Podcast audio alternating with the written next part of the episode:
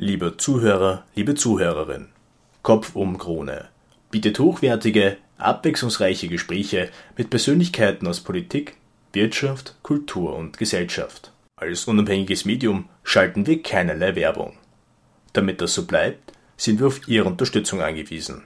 Bitte helfen Sie uns, die Kosten für die Website sowie die Produktion der Gespräche zu decken. Danke für Ihre Unterstützung. Für mehr Informationen besuchen Sie uns doch auf www.kopfumkrone.at slash spenden. Sie hören ein Gespräch von Jürgen Denthagen mit Thomas Breziner. Wir können nicht einer Zeit nachjammern, in der das alles anders war. Du bist ja sozusagen das Aushängeschild der österreichischen Kinder- und Jugendliteratur. Ähm, und wenn man sich anschaut, in den letzten Jahren gab es Untersuchungen, zum Beispiel 2011 die ähm, Progress in International Reading Literacy Study. Da ist Österreich auf 25. von 45 Plätzen gelandet. 70% der Zehnjährigen können laut Bildungsstandardtest aus dem Jahr 2015 nicht wirklich schreiben äh, und gar 38% haben Schwierigkeiten beim Lesen. Stimmt das einem traurig als, als, als, als Kinderbuch- und Jugendbuchautor?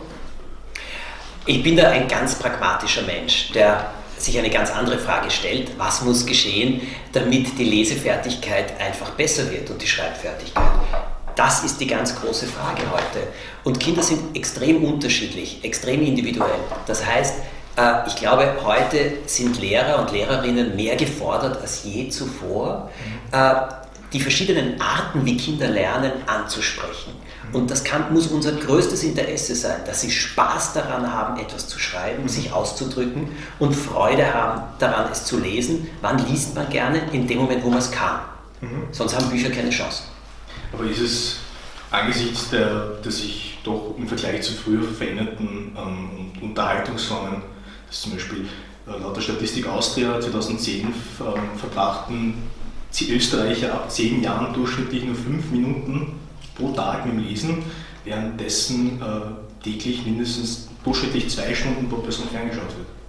Ja, aber das ist einfach die Zeit. Wir leben im Jahr 2018. Wir können nicht einer Zeit äh, nachjammern, wo das alles anders war. Meine 90-jährige Tante hat einmal, als ich sie mit ähnlichen Dingen konfrontiert habe und ge äh, gesagt habe, du, ich weiß überhaupt nicht noch, ob irgendjemand meine Bücher lesen wird, hat sie schallend zu lachen begonnen und hat gesagt, und zu mir haben sie als Kind immer gesagt, mit sie lies nicht so viel, davon verdirbt man sich nur die Augen. Wir leben im Jahr 2018. So ist es. Ja, dann müssen wir Bücher schreiben, die die Leute gerne lesen. Und das versuche ich. Und ähm, sind, sind die, die Unterhaltungsformen, also die, die, die Bücher und die ganzen Sendungen, die du ja hast und auch gemacht hast, und auch die ganzen Bücher, die du geschrieben hast, die sind ja irrsinnig interaktiv. Mhm. Ja, beim Tom Turbo gab es ja immer am Ende der Folge äh, dieses Rätsel. Mhm. Das Codewort, ja. Genau, das Codewort, wo man dann aufs Finden konnte. Beim, beim, in den Büchern gab es am Ende des Kapitels immer so äh, Verständnisfragen, die den Kindern mhm. auch geholfen haben, äh, dass sie das auch wirklich, dass sie dann auch schauen können, ob sie das auch wirklich sinnerfassend verstanden mhm. haben. Ähm, oder ich glaube beim Tiger-Team, was mir sehr gefallen hat, das mit dem, mit dem Gerät und dann. Mit dem Decoder, ja. Genau, das war echt cool. Äh, wie kamen Sie, äh, wie kamst du auf das? Bist du auf sowas gekommen? Kommt das einem intuitiv oder ist das, hat man sich da umgehört? Oder? Ich habe als Kind wahnsinnig gerne Ratekrimis gelesen. Mhm. Ich habe das geliebt. Und daher kommt meine Liebe zu äh, Krimis, die man selber lösen muss. Aber vor allem war mir immer ein ganz großes Anliegen, Bücher zum Leben zu erwecken. Sodass das jetzt nicht nur eine Geschichte ist, sondern dass die Leser involviert werden, ausprobieren wollen, selber etwas tun können. Also gerade bei Tiger Team war die Idee, ein Detektivbüro in Buchform zu machen. Mhm. Wo sind da Dinge drinnen, die man zusammenbauen kann, eine Sammelkarte, wo man etwas suchen kann und so weiter leben, das Ganze muss leben. Das ist meine Idee. Und dann suche ich ständig nach Dingen wie diese Decoder, was könnte man da machen, was könnte man dort machen. Und ähm, das macht mir Spaß. Dass das dann vielen anderen auch Spaß macht, das ist schön. Das heißt, würdest du meinen, dass in, Schulen, in den Schulen Österreichs oder generell in den Schulen Kreativität fehlt, dass im Unterricht und generell auch was im Deutschunterricht, dass, dass einfach äh, die Begeisterung für Kreativität, für kreatives Schreiben naja, ausbaufähig ist? ich würde das nie generalisieren. Das hängt sehr von den Leuten ab, die unterrichten. Mhm. Und äh, da gibt es eben einige, die äh, sehr auf Kreativität setzen. Ich kenne äh, Lehrerinnen und Lehrer, die zum Beispiel beurteilen, wie eine Geschichte geschrieben ist und dann in einer zweiten Note die Rechtschreibung. Das finde ich zum Beispiel sehr angenehm, weil ich habe immer schlechte Noten in Deutsch gehabt, weil ich so viele Rechtschreibfehler gemacht habe. Aber ich habe immer schon gerne geschrieben. Ja. Das glaube ich jetzt aber nicht. Deutsch war mein schwächstes Fach. Deutsch und Sport. Das waren meine schwachen Fächer. Alles andere war ich sehr, sehr gut. Und mich hat das aufgeregt immer, weil es war immer nur eine Jagd nach Beistrich und Rechtschreibfehler. Also, also, du hattest Probleme mit diesem Formalen, aber weniger mit dem Kreativen. Ja.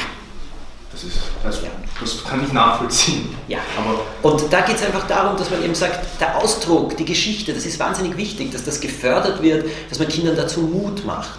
Äh, ja, aber das hängt von der Persönlichkeit ab, derer, die unterrichten. Hattest du Probleme in der Schule? Fandest du dich irgendwie, dass, dass man dich, also das Hattest du das Gefühl in der Schule, dass du unterdrückt wirst in irgendetwas, dass du in irgendeinem Bestreben, in irgendeinem Verlangen, dich irgendwie zu äußern, dich zu, zu öffnen, dich zu präsentieren als der, als der, der du selbst bist, dass die Schule da irgendwie so ein, ein Korsett war, ein, ein, ein, da eine Regel vorgeschoben hat? Naja, es war so, dass die ähm, Dinge, für die ich mich interessiert habe, für Puppentheater, für Kindergeschichten und so weiter, das ist in der Schule belächelt worden. Als ich mit 16 Jahren den großen österreichischen Jugendpreis mit fünf äh, Fernsehdrehbüchern für eine Kinderserie äh, gewonnen habe, ist das nicht ernst genommen worden. Und das war nicht lustig, überhaupt nicht. Ähm, aber wie soll ich sagen, ja, ich habe es Gott sei Dank überlebt, ich bin meinen Weg gegangen und das war das Wichtigste. Und hast, und hast du schon immer in dir gespürt, dass du diese Begabung hast, Kinder zu begeistern, Kinder für, fürs Lesen zu begeistern, für, für, für kreatives Schreiben, fürs einfach, dass du Kindern eine großartige Welten ähm, ähm, vorgibst oder halt, dass du ihnen die, die, die Möglichkeit gibst, dass, dass die Kinder, zumindest kann ich von mir selbst reden, dass, dass man in die Welt hineingesetzt wird, wo man auch selbst gerne ein Teil davon wäre. Ich denke nicht über solche Sachen nach. Ich tue es ganz einfach. Also mein ganzes Leben besteht darin, dass ich etwas tue und etwas mache. Und äh, das, ist das, äh, das ist das Wichtige daran, dass ich damit so viele erreichen konnte, dass ich damit offensichtlich den Nerv bei vielen treffe. Ja, das freut mich wahnsinnig. Aber weißt du, ich analysiere das nicht. Ich mache es. Und es muss mir Spaß machen, denn wenn es mir nicht Spaß macht, warum sollte es irgendjemandem Spaß machen, sich das anzuschauen oder anzuhören? Also das ist mir so ein, ein, ein also du hast dein, dein Hobby, dein, sozusagen deine Berufung zu, zu, deinem Beruf gemacht, zu dem, dem du dein täglich Brot verdienst. Ja.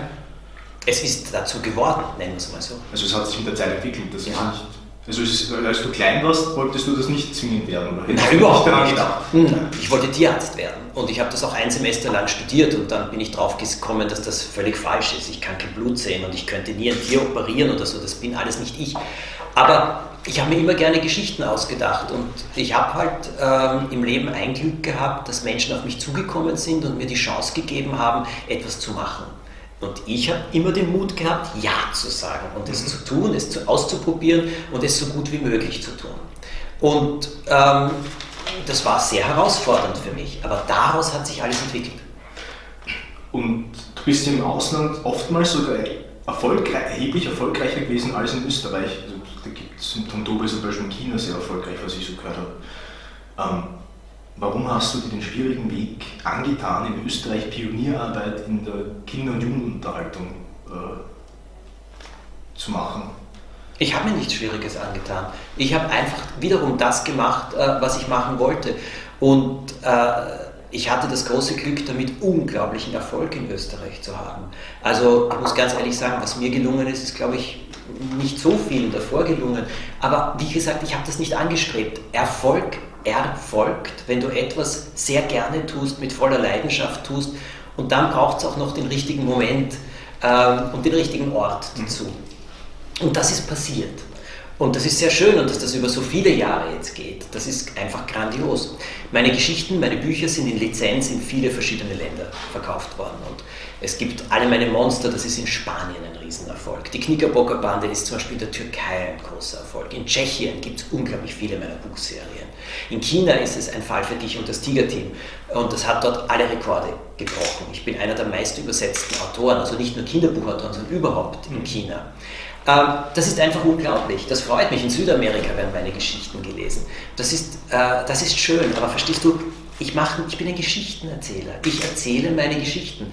Dass sie dann solchen Erfolg finden, das freut mich. Glaubst du, dass die Menschen, vor allem Kinder, heutzutage nicht immer anspruchsvoller werden? Wenn man sich anschaut, was Kinder sich mittlerweile zu Weihnachten oder zum Geburtstag wünschen. Früher war es ein, ein Zinnsoldat, heute ist es ein PS4. Hast du dir einen Zinnsoldaten je gewünscht? Ich nicht. Nein, was war eigentlich? Bitte, naja, ja, bitte. Entschuldigung, ich glaube, mein Großvater hat sich keinen Zinnsoldaten mehr gewünscht. Also, das ist, äh, und das will was heißen, der wäre über 100 mittlerweile. Aber, weißt du, bitte, nein, ich, ich muss ehrlich sagen, das ist so ein Kulturpessimismus und so. Nein, und die Kinder sind jetzt so, die Kinder waren immer anspruchsvoll, Gott sei Dank. Äh, und heute ist es natürlich, dass sie an viele Geschichten viel früher drankommen. Da musst du dich im Geschichtenerzählen ein bisschen anpassen. Ja, und das ist doch eigentlich schön, dass man sie heute früher schon äh, etwas stärker fordern kann. Ich sehe das auch als einen großen Vorteil. Glaubst du, dass du mit der Zeit wegwachst, dass, dass, dass, dass die Zeit äh, dein Wirken oder auch dein Schreiben, so wie du schreibst, so wie du dich gibst und wer, wer der, der du bist, dass die Zeit das stark beeinflusst hat und auch noch immer beeinflusst? In welcher Form?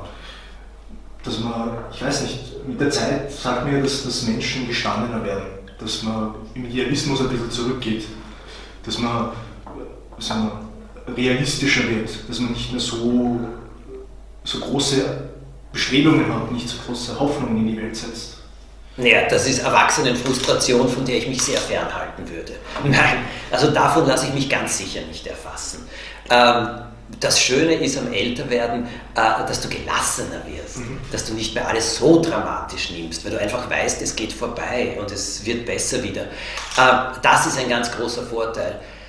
Es gibt Dinge, die mir heute nicht mehr so wesentlich sind, die mir früher ganz wichtig waren und andere Dinge sind mir viel wichtiger geworden. Ähm, prinzipiell ist es mir immer wichtig, dass ich mich weiterentwickle. Ich will nur nicht stillstehen, ich will immer wieder was Neues machen. Punkt mit der Zeit gehen, das du schon angesprochen hast dein Instagram-Account ist ja, also es wirkt auf mich, als ob, als ob das ein Perpetuum mobile der guten Laune ist. Mhm. Ja? Also, du wirkst niemals traurig in der Öffentlichkeit. Natürlich glaube ich schon, dass du auch in deinen privaten Momenten hin und wieder auch Traurigkeit mhm. verspürst. Wer nicht. Genau. Aber ist das, ist das mehr so ein Anspruch, dass du versuchst, die Verbittertheit, die Traurigkeit von in Österreich, dem Land der Sudara sozusagen, dass du dann einen Ausgleich schaffen willst, dass du den Leuten wieder Freude mitgeben willst mit deinen Postings, mit deinen Bildern, mit deinen Stories. Ja, das war aber mein Anspruch prinzipiell. Ich habe erst vor einem Jahr begonnen, äh, mehr auf Facebook und auf Instagram vor allem zu machen. Twitter mache ich nicht so viel, aber auch ein bisschen was. Und mein Anspruch war der, dass ich gesagt habe, äh, diesem Zynismus, der da herrscht, etwas entgegenzusetzen. Ich kann gegen den Herrn Trump nichts machen mit seinen idiotischen äh, Tweets, die der da ununterbrochen von sich gibt.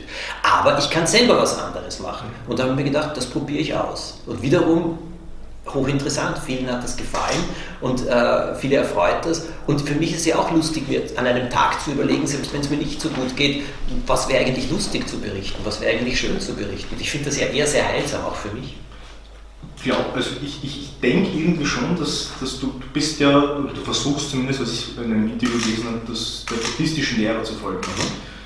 Beeinflusst das das? Weil die buddhistische Lehre ist ja so ein Mittelweg, dass man einen Ausgleich sucht.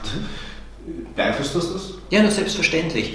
Die buddhistische Lehre geht äh, erst ganz stark darum, im Hier und Jetzt zu leben, dankbar zu sein, äh, das Positive in einer Situation zu sehen, äh, auszugleichen, ähm, nicht zu hoch, nicht zu tief hinunter zu gehen, etc.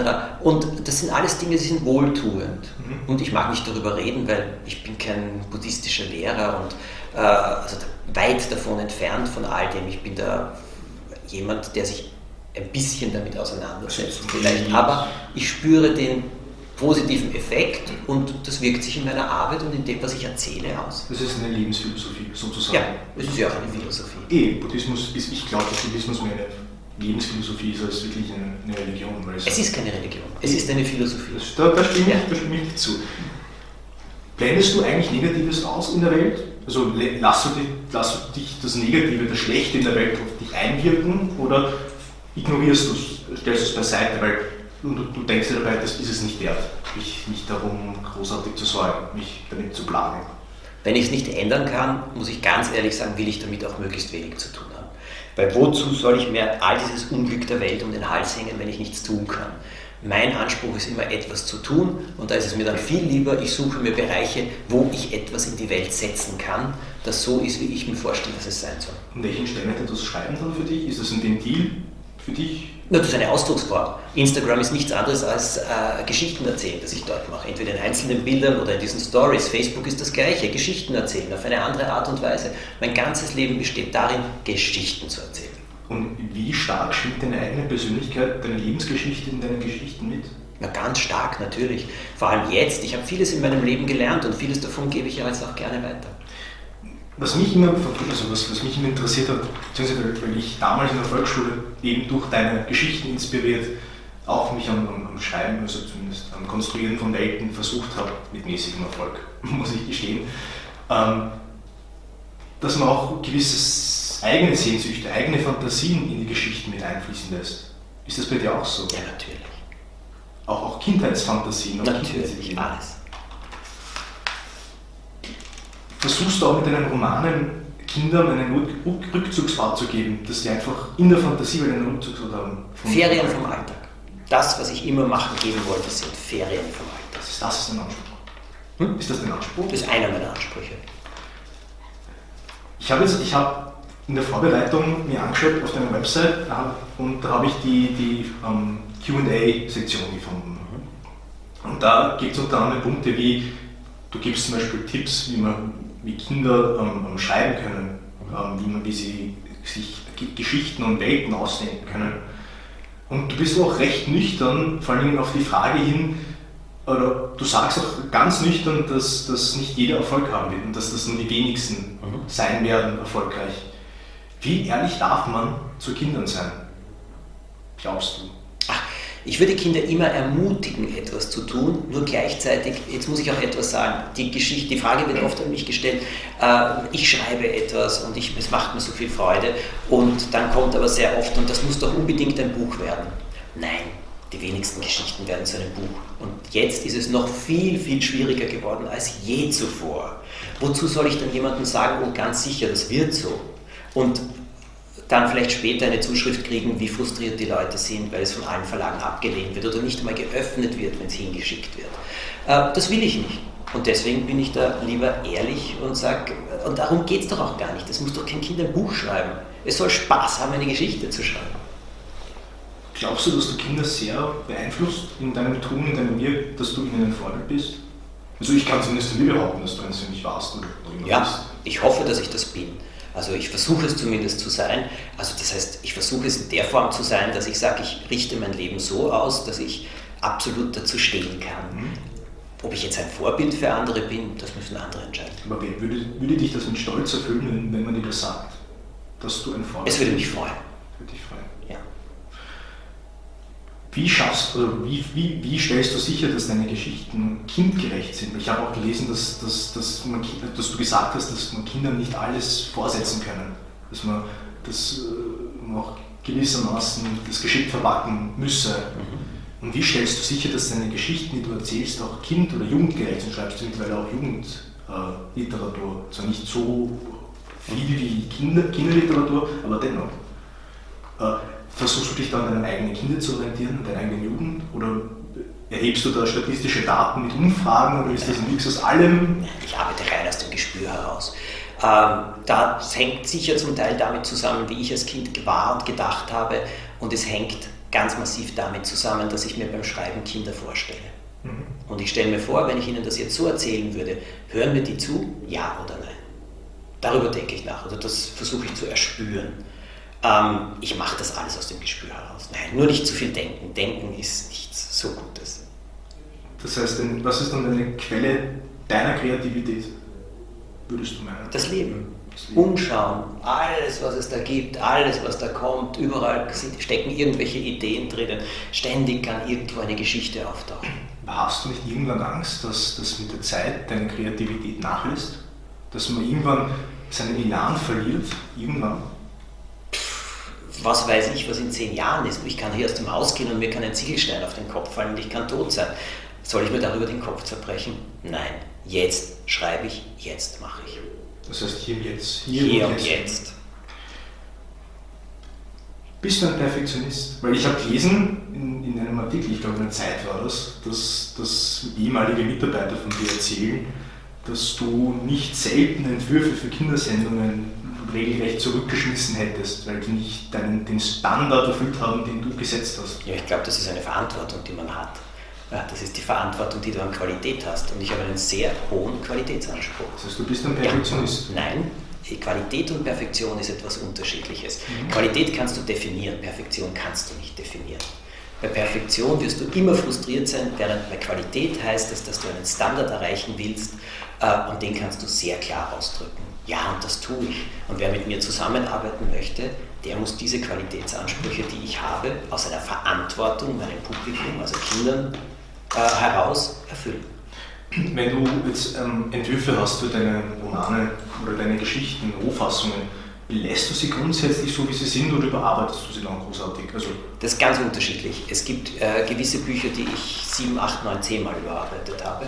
Es gibt andere, die vielleicht ein oder zwei Durchgänge erlebt haben. Das ist ganz unterschiedlich. Gibt es etwas in deinem Leben, was du noch gerne erreichen würdest, was du nicht geschafft hast? Hm. Jede Menge.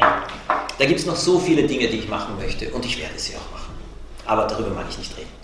Verständlich. Also du bist ja ein, ein, ein, so ein, Öffentlich, ein, ein Mensch in der Öffentlichkeit, aber was ich auch sehr respektiere, dass du dein Privatleben, was ich auch total bewundere, dass man dein Privatleben und sein, sein öffentliches Leben komplett separieren kann. Mhm. Was ich auch total verstehe. Wie gesagt, finde ich auch gut, so sollte man sich ein Vorbild dran nehmen an, an dir. Gibt es Momente in, in deinem Leben, wo du auch regelrechten Groll oder Hass auf die Welt empfindest?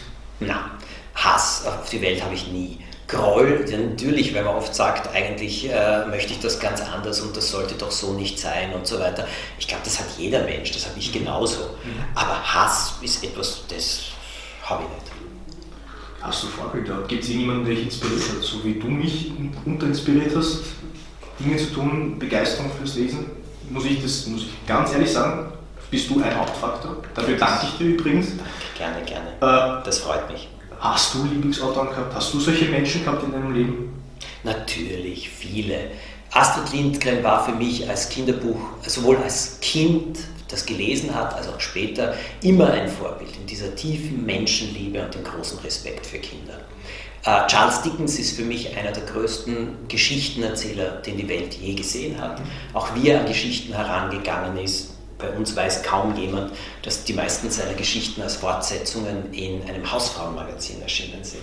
Und er sehr auf die Leser immer äh, reagiert hat. Das sind für mich Vorbilder. Mein eigener Vater ist ein großes Vorbild. Der war Arzt und ein sehr, sehr erfolgreicher und sehr glücklicher Arzt. Deine Mutter war doch Pädagogin, oder? Meine Mutter war Musikpädagogin, hat aber dann seit ich geboren worden bin, immer meinen Vater mehr oder minder gemanagt, betreut, sodass der auch seine ganze wissenschaftliche Arbeit, und er war ein großer Forscher, äh, machen konnte. Die waren ein ganz tolles Team gemeinsam.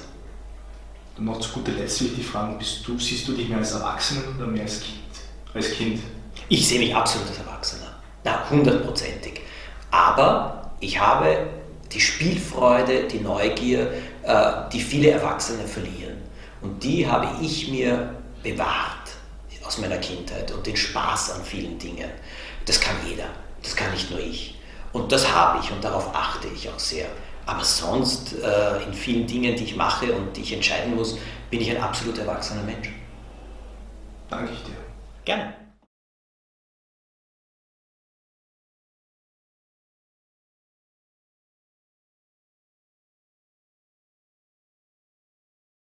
Die eingangs im Intro gespielte Hintergrundmusik ist ein Ausschnitt aus Anthony Dvorak, Neunte Symphonie, Neue Welt, gespielt vom DuPage Symphony Orchestra.